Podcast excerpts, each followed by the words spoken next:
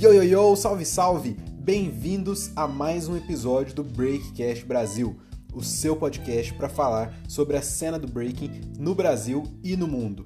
É, eu sei que eu fiquei algum tempo sem postar aqui para vocês, deixei o podcast um pouco algumas semanas aí sem nenhum episódio novo. Peço desculpas, mas foi por um motivo aí razoável. Foi para trazer conteúdo de extrema qualidade para vocês, como o episódio que eu trouxe hoje, que foi em parceria com meu amigo Pedro Henrique. Ele é nutricionista e personal. Então ele tem muita informação para trazer para a gente, não só teórica, mas também prática. Por quê? Porque ele é b-boy e não só b-boy, ele também é surfista, também anda de skate, é um cara polivalente com muita informação teórica e prática para trazer informação para a gente, para trazer conhecimento para a gente. Então, alguns dias atrás eu abri uma caixinha de perguntas no meu Instagram. Se você ainda não me segue, segue lá.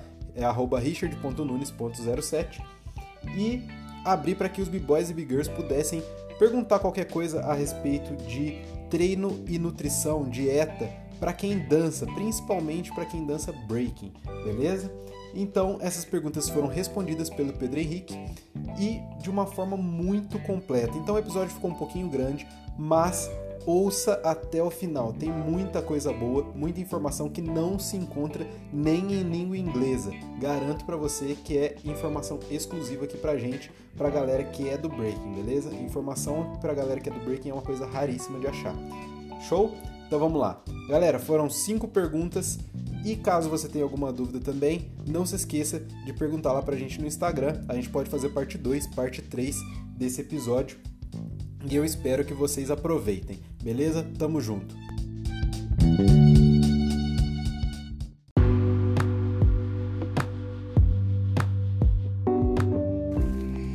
Bem, qual o papel de uma alimentação saudável na vida de quem dança ou do dançarino?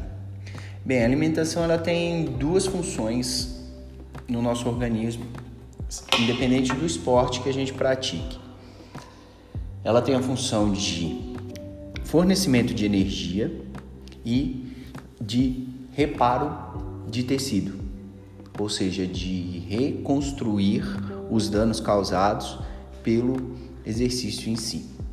Então, no quesito de fornecimento de energia, quanto melhor a qualidade e a quantidade dos alimentos, melhor a energia que nós vamos receber, mais disposição na hora da atividade.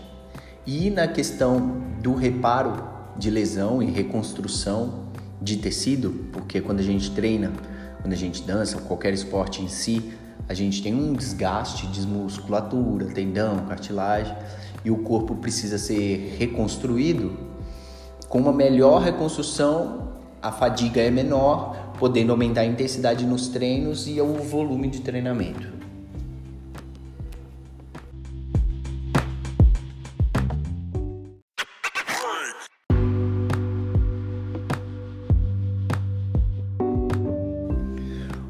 Que b-boys e b-girls devem comer antes e após o treino? Bem, para a gente deixar de maneira clara, sucinta e direta, o que é obrigatório antes do treino é energia. E as fontes de energia são carboidratos e gorduras. A proteína antes do treino ela é secundária, digamos assim. Pode ser que precise, pode ser que não. A gente explica isso um pouco mais para frente. E pós-treino, a gente precisa obrigatoriamente da proteína, porque a gente precisa reconstruir tecido. A gente precisa também repor as energias gastas com, com o treino, mas obrigatoriamente pós-treino são as proteínas. Então, antes do treino, fonte de energia, gorduras e carboidratos, e pós-treino, obrigatoriamente proteínas para reconstrução de tecido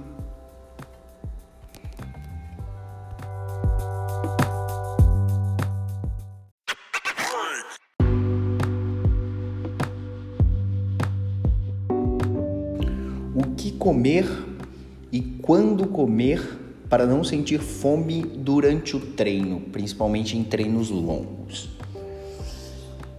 O que horas comer, quando comer, ou o que comer antes do treino vai ser fundamentado de acordo com os pilares de uma alimentação ideal. Quais são?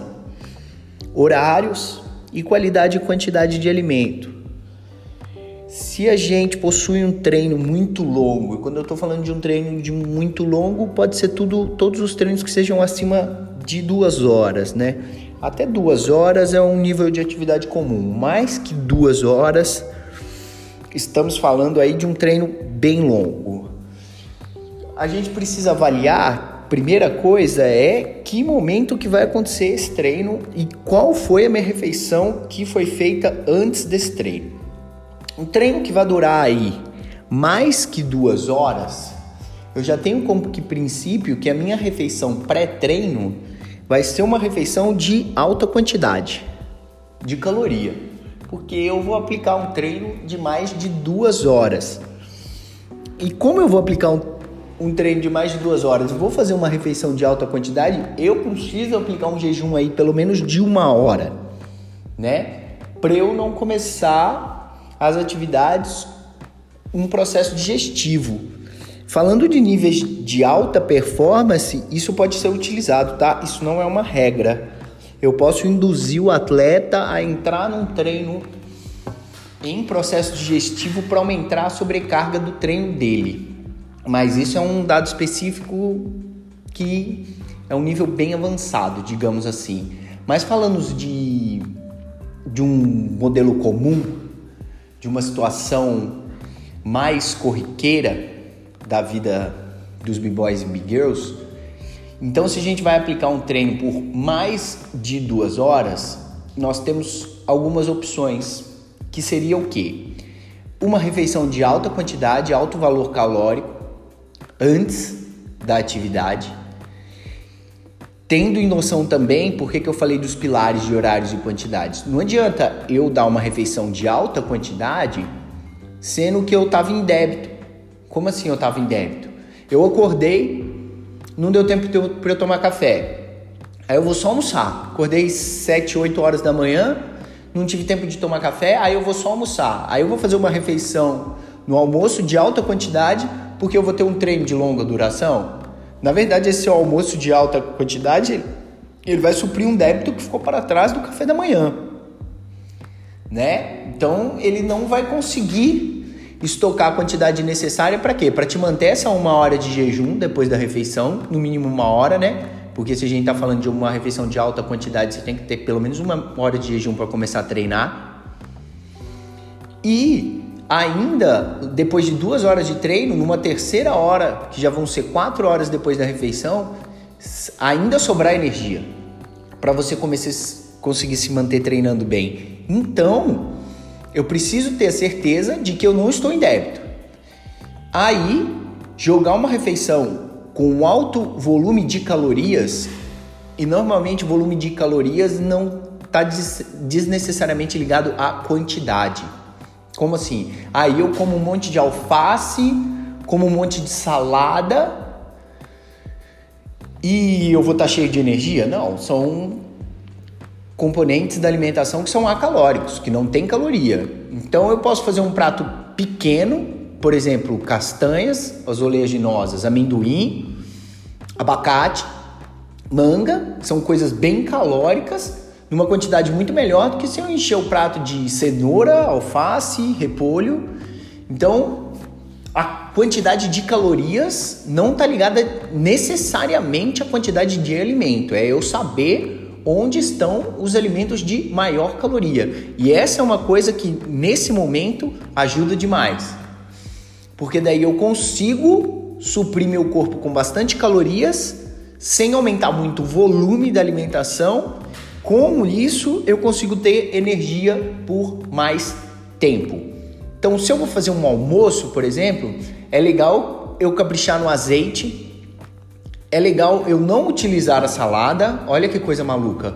Porque se eu vou aplicar um treino de mais de duas horas e eu tenho que dar uma hora de jejum, eu ainda vou encher meu estômago com uma coisa que não tem energia.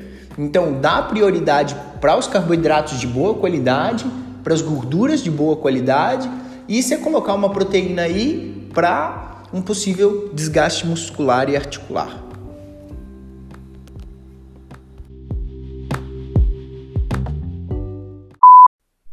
Desculpa te interromper, tô passando aqui rapidinho só para dar um recado.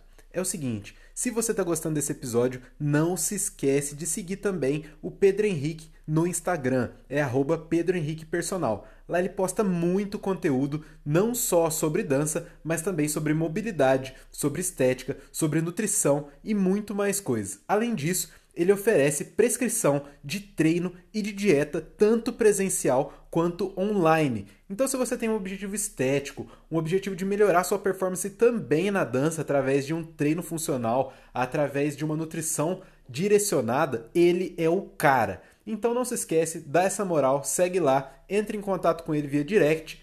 Tenho certeza que se você falar que veio pelo Breakcast, ele ainda dá uma moral e te concede um descontinho beleza? Então chega junto lá, não se esquece de seguir e eu tenho certeza que você vai aproveitar muito do conteúdo que ele posta, beleza? Tamo junto.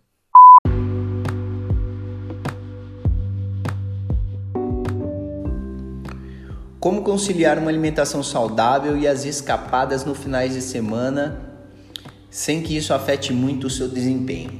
Os finais de semana, né? Uma coisa que eu gosto de falar muito e alertar a galera é que nós temos 52 finais de semana no ano. Como são feitos de sábado e domingo, a gente dobra isso, temos um total de 104 dias. Se colocarmos a sexta-feira, vai para 156 dias. Temos aí mais 12 feriados. Então seria mais 12 dias. Já estamos falando de 170 dias. Metade desses feriados são prolongados. Então podemos colocar aí mais seis dias. Chegamos a um total mais ou menos de 180 dias, ou seja, isso dá metade do ano. Então, a primeira coisa que a gente tem que parar para olhar é se o nosso, esse nosso final de semana não está sendo metade da nossa vida, né? Porque quando a gente fala de escapadas de final de semana, começa a comer errado na sexta-feira à noite, vai parar só na segunda-feira de manhã que é disso que nós estamos falando aqui, somando todos os feriados, mais eventos esporádicos, happy hours de meio de semana, enfim. A gente extrapola com certeza a metade do ano, né? Então esse é o primeiro ponto para se atentar. Tem, se a gente colocar como uma aí duas refeições erradas no final de semana, não vai fazer diferença. Como um treino de uma vez por semana não faz diferença, uma refeição errada na semana também não chega a alterar em nada, né? O problema que isso causa, isso causa um efeito avalanche, que eu chamo mais ou menos, né? Porque você sente o sabor ali, você dispara informações no seu corpo de que de sensação de prazer e aquilo já te faz, já te dá uma desculpa para para errar para outro lado, naquele negócio de, ai, ah, só segunda-feira eu começo, ai, é final de semana, ai, porque eu preciso, porque eu tenho que aproveitar, e isso acaba atrapalhando muita coisa e com esse volume que a gente acabou de ressaltar, de quantidade de refeições e de dias, acaba que não sai do lugar, nem com desempenho físico, nem com desempenho estético, né? Então a gente tem que atentar para isso. Algumas estratégias podem ser usadas também né?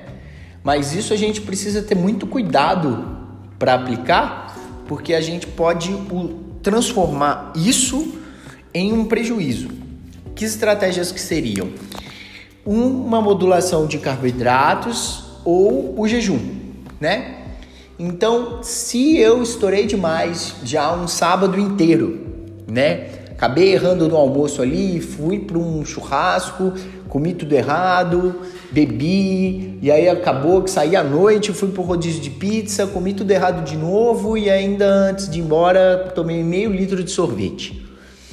Eu, uma estratégia muito legal de se usar no outro dia é o jejum. Aí você pode acordar e tentar prolongar um pouco em jejum, por quê? Porque seu corpo vai estar muito sobrecarregado de calorias. Então, você pode aplicar o jejum e por que, que eu falei que a gente tem que tomar cuidado com isso? Porque não adianta você aplicar um jejum, você está saindo de uma orgia gastronômica, digamos assim, você deu para o seu corpo uma liberação de hormônios de satisfação e prazer por conta da alta ingestão de alimentos muito calóricos e açúcar.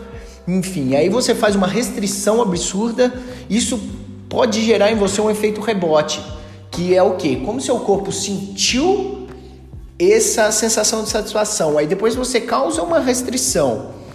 E aí você causa uma restrição, ele gera uma resposta de defesa te instigando a comer coisas mais calóricas, né? Então aí você vai faz um jejum até a noite do domingo, digamos, e aí de noite do domingo rebenta tudo de novo, né? Então é esse cuidado que a gente precisa ter. Então você aplicaria um jejum depois de um dia todo errado, digamos assim, mas teria que retomar, teria não, né? Tem que retomar numa dieta de qualidade. Eu tô partindo de um princípio que Jejum, tanto a restrição de carboidratos, fazer um dia restrito de, de carboidratos, depois de um dia de várias refeições erradas, também funciona da mesma forma que jejum, mas partindo de um princípio que nós estamos lidando com um esportista, né? Ou um artista, uma pessoa que tem um mínimo de noção de qualidade alimentar e física, né? E uma pessoa que já esteja inserida nos fundamentos ideais de uma alimentação. Uma pessoa que não faz nada de uma alimentação ideal, aplicar isso é certeza que isso vai estourar lá na frente de forma negativa. Então, o primeiro é saber questão de horários fundamentais, quantas refeições eu tenho no meu dia, de que, onde estão as porcarias, por que eu devo excluir o açúcar, frituras, redução de alimentos industrializados, e aí eu fidelizo isso, ou seja, eu construí uma base alimentar mínima, ideal, para depois eu utilizar esses artifícios como método de correção, digamos assim.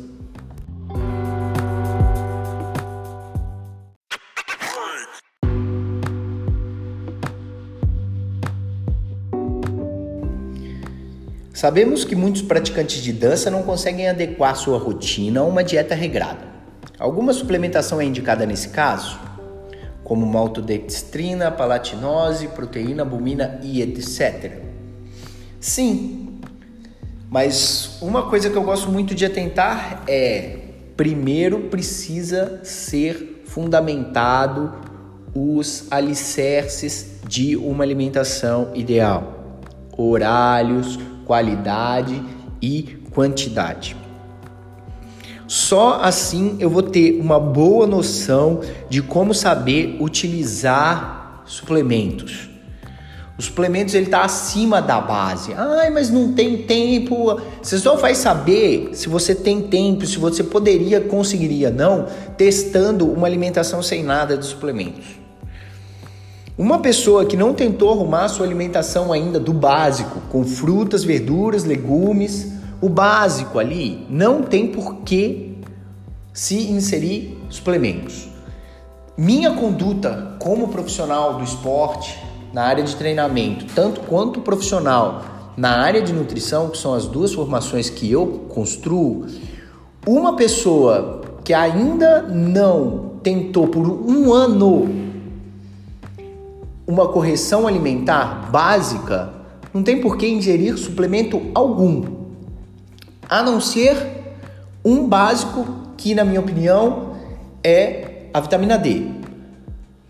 A vitamina D, ela sim é fundamental porque o pessoal não toma só o mesmo, então esse aí muitas vezes não tem como para onde fugir. Agora, energia, como carboidratos, ou construtores como proteína. Uma creatina, então, a gente já está falando de um, de um nível de performance lá na frente. Então, subentende-se que todos os horários estão arrumados, está tudo certo, né? Suplementos como pré-treino e creatina tem que estar tá tudo muito bem arrumado para a gente conseguir chegar nesses suplementos, né? Então, partindo do princípio que eu realmente tentei arrumar minha alimentação com os horários, mas eu tô vendo que a disposição do meu dia tem um buraco ali, tem um, um jejum muito grande, eu não tô conseguindo fazer esse lanche. Aí o suplemento muitas vezes cai muito bem. Né? No caso da segunda ou terceira questão que foi feita lá, treinos muito longos. Depois que eu testei as refeições e mesmo assim eu tô vendo que alguns treinos eu perco energia, a maltodextrina e a palatinose inserida no início do treino funciona muito bem também. Mas eu tenho que testar sempre primeiro. Eu tenho que causar uma necessidade prática, real. Eu não posso vir só à base de suposições. Porque senão eu não vou saber se realmente o suplemento era ou não necessário, se ele de fato fez efeito ou não, e eu posso sempre usar os suplementos como o nome dele já diz, como um complemento, como um turbo, digamos assim. Porque senão eu utilizo o suplemento só para tampar um buraco e eu vou ficar sempre parado no lugar. Sendo que o suplemento ele é para me levar além. Então, quando eu parto desse princípio que eu coloquei aqui, de tentar arrumar todos os pilares, eu esforço o meu corpo ao máximo e eu falo, porra, eu tô com uma dificuldade aqui. Quando eu venho e aplico o suplemento nessa dificuldade que eu já detectei por necessidade prática sem o uso do suplemento, eu tenho uma melhora. Então, só tentando primeiro arrumar tudo de maneira simples, com os alimentos naturais, organizar meu horário, eu percebo uma necessidade e utilizo o suplemento de maneira correta, tendo assim um resultado eficaz.